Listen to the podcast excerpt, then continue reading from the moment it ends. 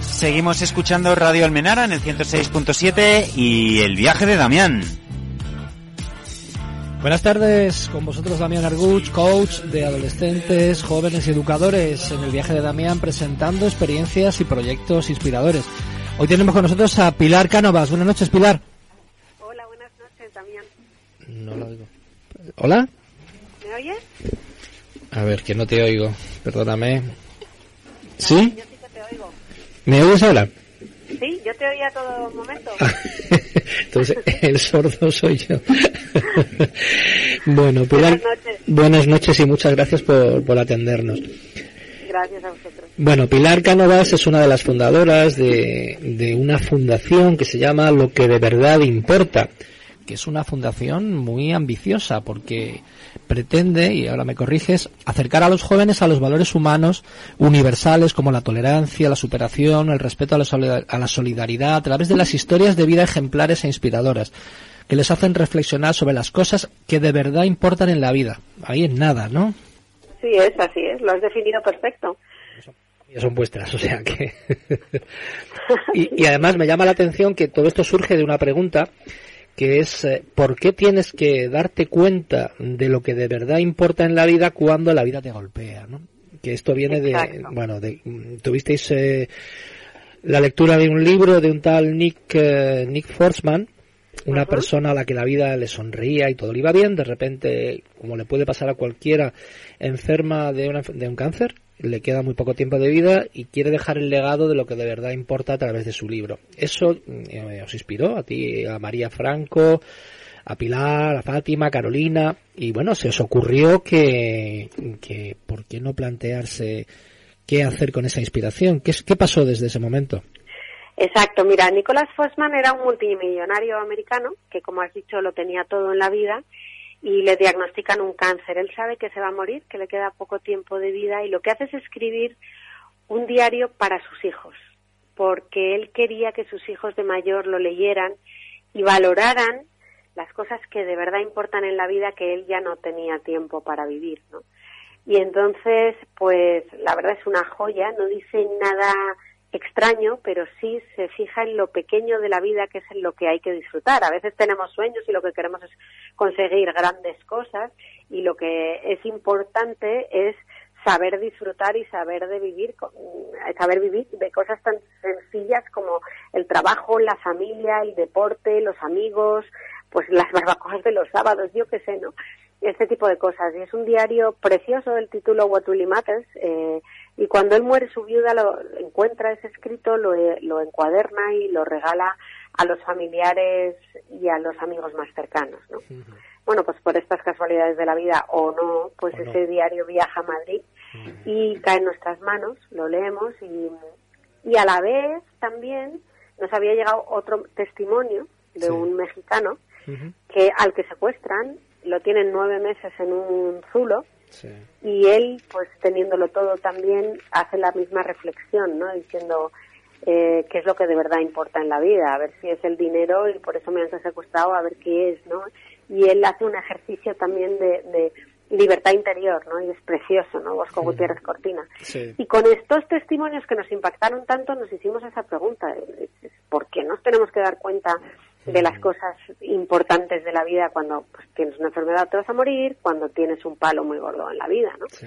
¿Por qué no te lo cuentan cuando eres joven y tienes toda la vida por delante para tomar buenas decisiones? ¿no? Y con este espíritu eh, iniciamos en el año 2007 eh, la fundación con un primer congreso para jóvenes eh, y, estaba claro que se tenía que llamar lo que de verdad importa, ¿no? En homenaje a este hombre que nunca conocimos. Sí, además la experiencia en ese primer congreso de Madrid contasteis con unos 2.300 asistentes y eh, eso solo fue en Madrid. Y ya en 2018 tuvisteis más de 36.000 asistentes en Coruña, Valencia, Málaga, Sevilla, Oviedo, Palma, Madrid, Oviedo, Lisboa, Oporto, Hermosillo y Quito. Hay en nada, ¿no? Bueno, bueno, y más, y más. Creo que te has dejado muchas, muchas ciudades internacionales también, ¿no? Sí, sí, sí. vamos, a, a, día de hoy estamos presentes en ocho países, en, en diez ciudades en España y, y creciendo, ¿no? Y, y con muchas otras líneas de actuación, no solamente congresos. La verdad es que sí, ha sido pues una expansión muy rápida, sin planear, pero ha venido dada porque yo creo que es algo que, que todo el mundo quiere, ¿no? Es decir, o sea, yo quiero recibir también esa formación en valores. ¿no? Hablábamos esta mañana cuando comentábamos un poco por la preparación de la entrevista que el impacto que esto tiene, además es que no fue fácil, porque de repente surge esa idea, pocos creyeron eh, al principio en que podríais esta idea de llenar eh, un auditorio en un proyecto y además eh, gratuito para escuchar a personas que tienen vivencias extraordinarias, ¿no? Pero no, eso nos desanimó, insististeis y bueno, que el Congreso tenía que celebrarse sí o sí y así fue, ¿no? Sí, la verdad es que, o sea, sí hubo dificultades, pero también hubo muchos síes, ¿eh? eh para empezar, eh, también otra casualidad de la vida es que el secuestrado, el mexicano Bosco Gutiérrez Cortina, estaba de repente en Madrid, él nos recibió, le contamos nuestro proyecto de futuro que queríamos hacer, nos dijo que sí y eso nos dio muchísimo impulso para pelearlo, ¿no? Luego hubo entidades que nos dijeron que sí y bueno, pues siempre en el camino, cuando inicias algo, siempre hay gente que te dice alrededor, uy, esto no va a funcionar, uy, con jóvenes y gratuito, no va a ir nadie, ta, ta, ta, ta. Pero se equivocaron, se equivocaron porque la realidad no fue así, ¿no? Y habéis reunido, bueno, un montón de personas con unos testimonios súper potentes, por citar algunos, pues bueno, aparte de Bosco, este arquitecto mexicano secuestrado durante nueve meses en un zulo, William Rodríguez, superviviente del 11S, Jaume San Llorente, fundador de la ONG Sonrisas de Bombay, Irene Villa, periodista y esquiadora que sufrió un atentado de ETA, Nando Parrado, uno de los 16 supervivientes del accidente de los Andes que inspiró la película Viven, Pablo Pineda, el primer europeo con síndrome de Down que alcanzó un título universitario, Pedro García Aguado, campeón del mundo de waterpolo que superó adicciones. Y muchos otros, ¿verdad? Muchos otros y muchos otros que yo creo que hay ya más de 120 colaboradores de la fundación que han pasado a dejar su testimonio por los congresos de lo que de verdad importa. Sí, sí, sí. Y bueno, pues eh, una vez que esto está en marcha, ¿cuál es el trabajo de la fundación? Cuéntanos. Pues mira, después de estos eh, 13 años de vida que tenemos, eh, todo proyecto que sea susceptible de hacer reflexionar sobre lo que de verdad importa en la vida, o sea, de formar en valores, eh, estamos ahí presentes. O sea, no decimos a, no, que a no, no decimos a nada que no, ¿no?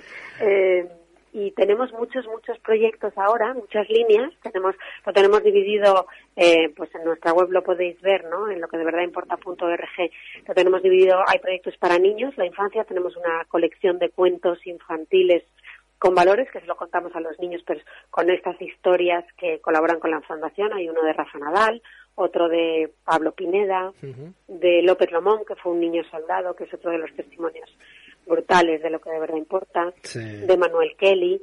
Luego tenemos eh, una línea para adolescentes que se llama clickers.org, que tenemos una web, clickers.org, que mm, contamos con Pedro García Guado y Miriam Fernández, pues para todas esas conductas de agresividad, de, en contra del consumo, del de las redes sociales, de toda esta problemática de los jóvenes adolescentes. Eh, y luego tenemos nuestra línea de jóvenes, y ahí tenemos los congresos, lo que de verdad importa, que son presenciales. Luego tenemos un proyecto eh, para universitarios de entre 20 y 24 años, que es un proyecto interesantísimo, que se llama BIG, Give Your Best, con, eh, leído al revés, con las siglas al revés, BIG, Give Your Best, y es big, giveyourbest.es está dedicado a los jóvenes y es una semana que les eh, llevamos de días eh, pues a una especie de campamento porque les aislamos para darles una formación intensa para competencias para la incorporación al mundo laboral. Llevamos grandes profesionales de, todos los sectores de las empresas y siempre con un prisma de valores y todas las tardes, noches reciben también una charla en valores, ¿no? Porque nos parece muy importante que la gente esté preparada, que es muy importante estar preparado, pero una preparación con falta de valores, pues la verdad no sirve para nada, ¿no? Además es que eh, lo de los valores está muy bien, pero cuando te lo cuenta una persona que ha superado una dificultad, que se ha enfrentado a elaborar un proyecto, que ha vencido un montón de, de, cosas como todos estos personajes que aparecen aquí, tiene un valor añadido, ¿no? Que tú me comentabas esta mañana el impacto que ha supuesto en algunos chavales el Congreso, que los profes están deseando algunos que vayan sus chavales porque dicen luego son otros, ¿no? Cuéntanos alguna anécdota de estas, por favor. Es verdad que lo que tú dices, que cuando te lo dice tu padre o te lo dice tu profesor, como lo que tienes que hacer es esto, eh, pues todos hemos sido jóvenes y es como bla, bla, bla, ya está mi padre con el rollo, ya está mi profe con el rollo, ¿no? Pero cuando de repente ves a una persona que lo ha vivido, que en primera persona ha dicho, yo pasé por esto y a mí me valió esto, y lo único que hace es interpelarte para que tú reflexiones, eso te cala muy profundamente y lo tenemos efectivamente experimentado a través de muchísimos testimonios que nos llegan de sí. jóvenes que han asistido a los congresos, ¿no? Y, y bueno, pues hay, hay muchos, hay muchos, ¿no? Ya, yo te contaba esta mañana también, eh, a mí me dejó muy impresionada una chica que se me acercó en un congreso en Valencia y me dijo que ella había intentado suicidarse tres veces y que agradecía muchísimo el congreso que le había dado una nueva perspectiva, perspectiva en la vida para vivir, ¿no?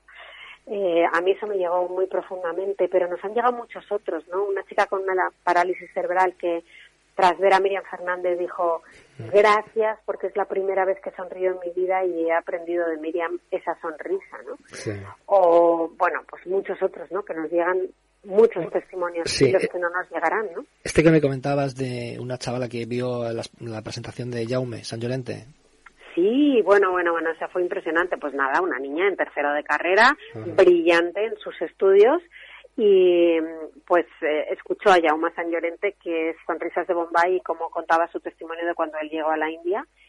Y la verdad es que decidió eh, en ese momento, dice que estuvo toda la noche, ella lo cuenta, y dice, estuve toda la noche bombardeándome en la cabeza la frase última de Jaume que dice, nos estamos lamentando continuamente de que negro está el muro, que negro está el muro, que negro está el muro, y no lo vas a poder cambiar, pero lo que sí que puedes hacer es coger tu pequeño bote de pintura, tu pequeño pincel y por lo menos pintar tu parcelita. Si todos hacemos eso y pintamos nuestra parcelita, el muro acabará blanco, ¿no?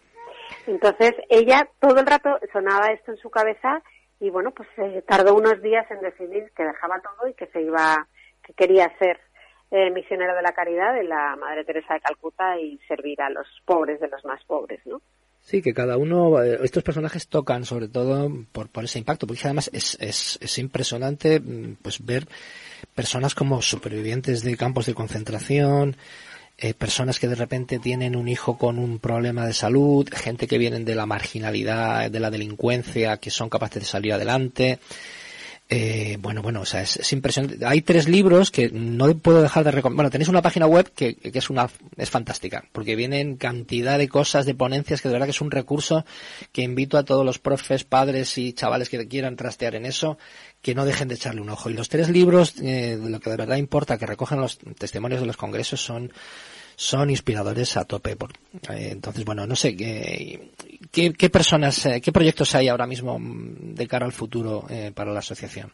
Claro, también tenemos un proyecto de voluntariado para que unimos, que es también precioso, que se llama Tu Historia, de verdad importa, porque es verdad que en los congresos siempre llevamos historias como muy especiales o muy excepcionales o muy llamativas, ¿no? Sobre casos de, pues eso, de superación, de solidaridad, de, o, o, extremos de lo que sea, ¿no? Sí. Pero luego eh, tenemos a nuestros mayores que han vivido toda una vida llena de, de, de temas muy interesantes y de vivencias súper interesantes. Entonces tenemos un proyecto de voluntariado que se llama Tu Historia de Verdad Importa, en el que unimos dos generaciones una joven y una mayor. Uh -huh. Y entonces es un voluntariado conjunto porque tanto el mayor como el joven participan del proyecto. A uno le llamamos narrador y a otro le llamamos protagonista. El mayor protagonista, al joven narrador.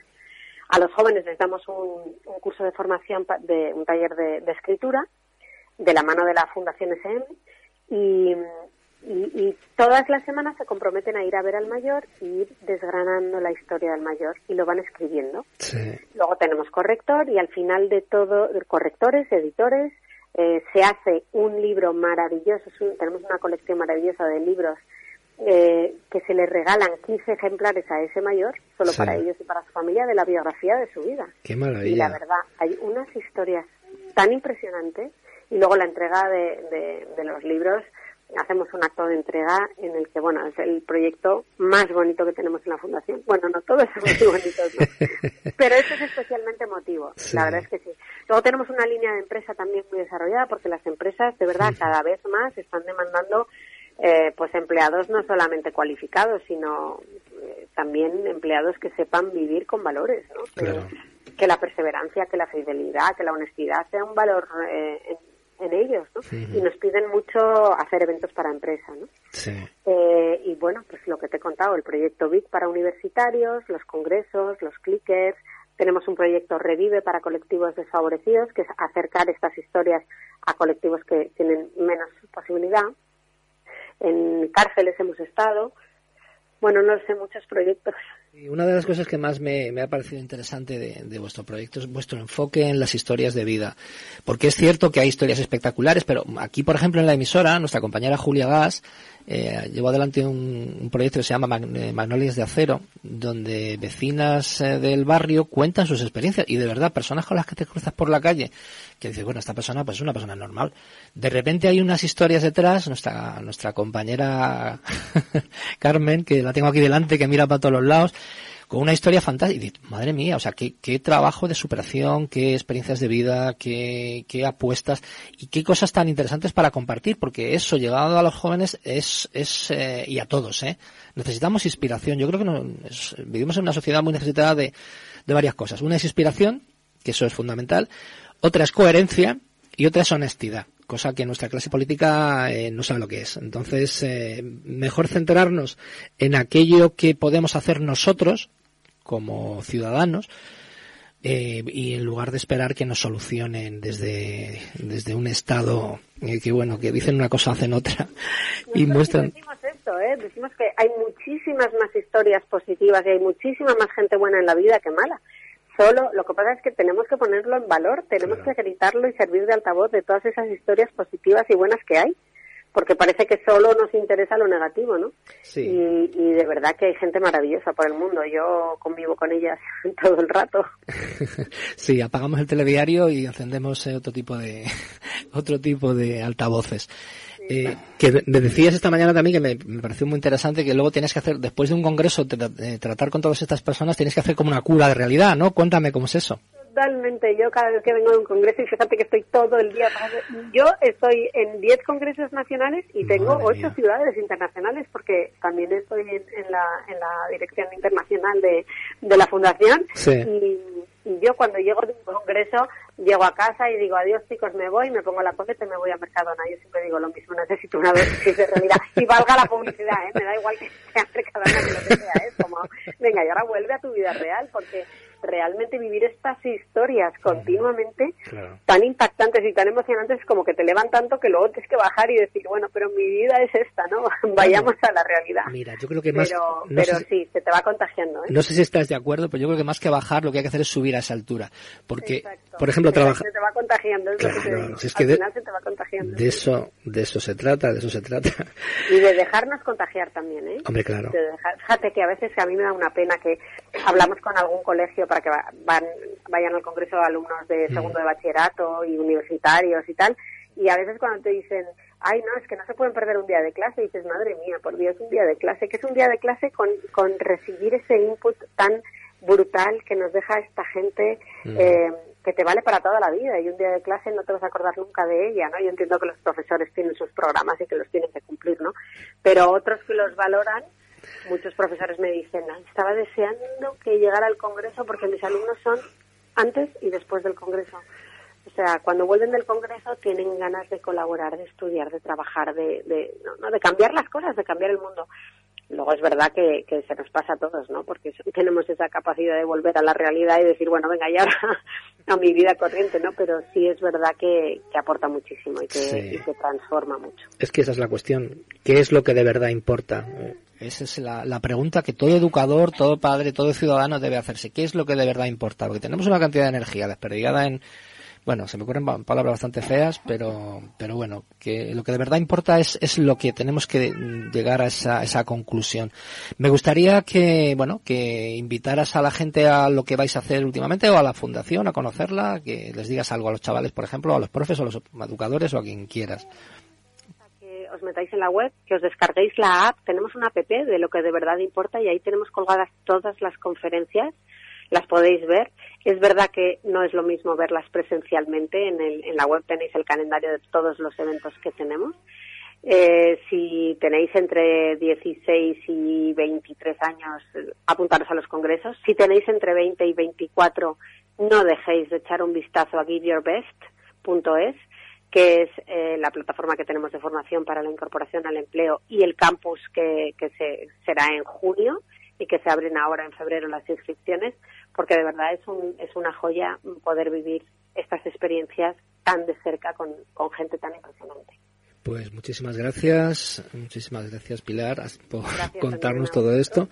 Y nada, solo anotar una cosita que no lo tengo que decir. A mí me han, todas las historias me han impactado, pero hay una que especialmente me ha impactado, que es la historia de López Lomón, que es un niño de la guerra de Sudán, que por esas cosas que parecen increíbles llegó, ha llegado a ser abanderado olímpico y estoy convencido, viéndole su trayectoria, que será campeón o medalla olímpica en los próximos Juegos de Tokio. En Tokio está preparando ya para... es impresionante. Exactamente. Hay un libro que, refleja su historia que se llama Correr para Vivir. Impresionante. Que yo recomiendo a todos los jóvenes que se lo lean. Pues a leer. Muchísimas gracias, Pilar. Un fuerte abrazo. Muchas gracias, Damián. Chao. Adiós.